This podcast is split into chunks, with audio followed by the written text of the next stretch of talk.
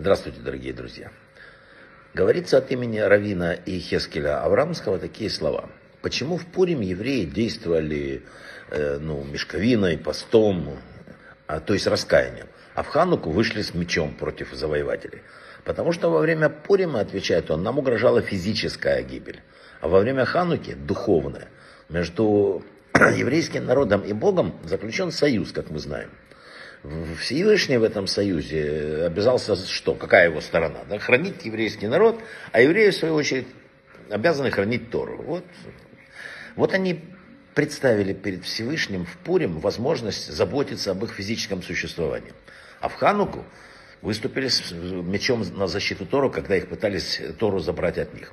Всевышний поступает с человеком по принципу мера за меру.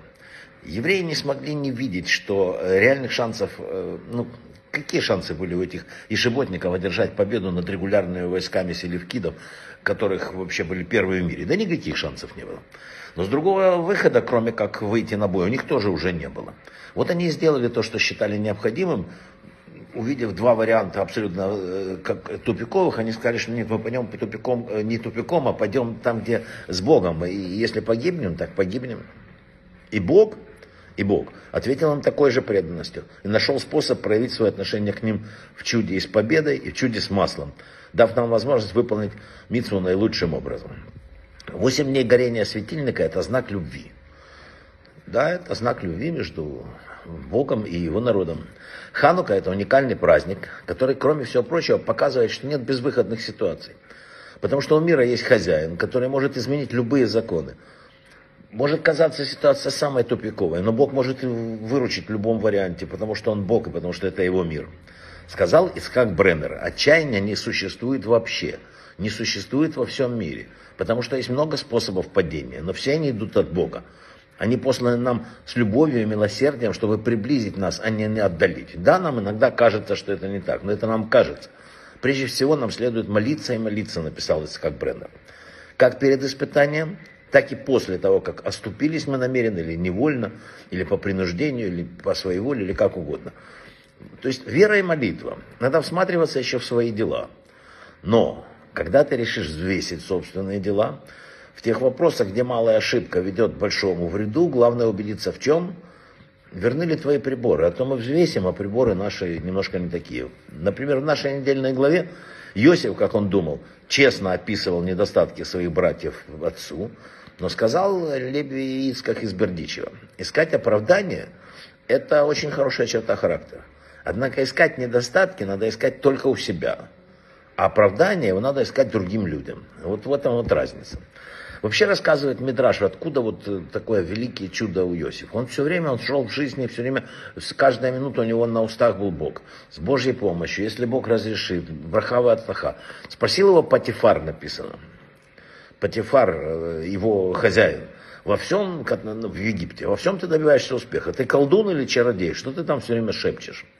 Нет, ответил он, я не колдун, я э, сын Израиля, мой отец э, служит Творцу, поэтому я благословляю Бога за хлеб, за все, что я вижу, за то, что получаю в этом мире. И все, что я делаю, я говорю во имя Творца, я благословляю его. Успех Иосифа был предопределен вот этим вот свыше. Однако каждый человек, однако каждый человек может тоже обратиться за получением небесных сокровищ туда, если приложит достаточно усилий, чтобы мы открыли это влад. Как это работает? Рамхаль написал, потомство, мудрость, богатство, все приготовлено на небесах, и с помощью звезд переводится вниз в подобающей форме. Звездная система, написал, он образует 12 мазолот, да, ну, то есть сил, да, активно влияющих на природу Земли, на животных, на людей, на все. Однако воздействие их полностью ограничено высшей мудростью. Все от Бога, и весь мир, вся Вселенная населена его слугами. Планеты, звезды, кометы, все подчиняются его слову. Сказал Раби Соловейчик, установлено, что Бог поставил все воздействия и поступки человека, как большие, так и маленькие, в зависимости от звезд. И в то же время наделил человека мудростью, которая позволяет ему избегать влияния звезд. И самому делать выбор между добром и злом. То есть все от Бога, но дал нам большую свободу. Звезды управляют миром, но не управляют нами. Если мы хотим, мы управляем сами собой. Нам дано великое право создать землю, простите, создать на земле рад или ад, или ад, ад или рай. Но Но, как мы видим, человечество выбрало путь отхода от путей Творца, запустило процесс самоуничтожения. Цари, диктаторы, тираны, там, шоу различные, легализация неизвестно чего, уничтожение всех ценностей, виртуальный мир, в котором чем дальше человек вытянет язык, тем больше популярность у него в мире. Мир стал абсолютно другой. Надо адаптироваться к новому миру, видеть его, работать с ним, но понимать, что он другой. Но мы идем к концу мира, и написано, как спасаться. Занимайтесь Торой и добрыми делами вперед. В то же время надо понять, что все мы плывем на одном корабле. Когда какие-то недоумки сверлят наши общие лодки и говорят, что это наша, надо сказать, что это наша общая земля. И безразличие к происходящему не работает. Надо увеличивать свет в мире. Никто не требует брать топор и рубить это. Ну, маленькую свечечку, маленькое доброе дело. Одну малюсенькую. Мир поменяется потихонечку. Брахава от слаха всего самого лучшего.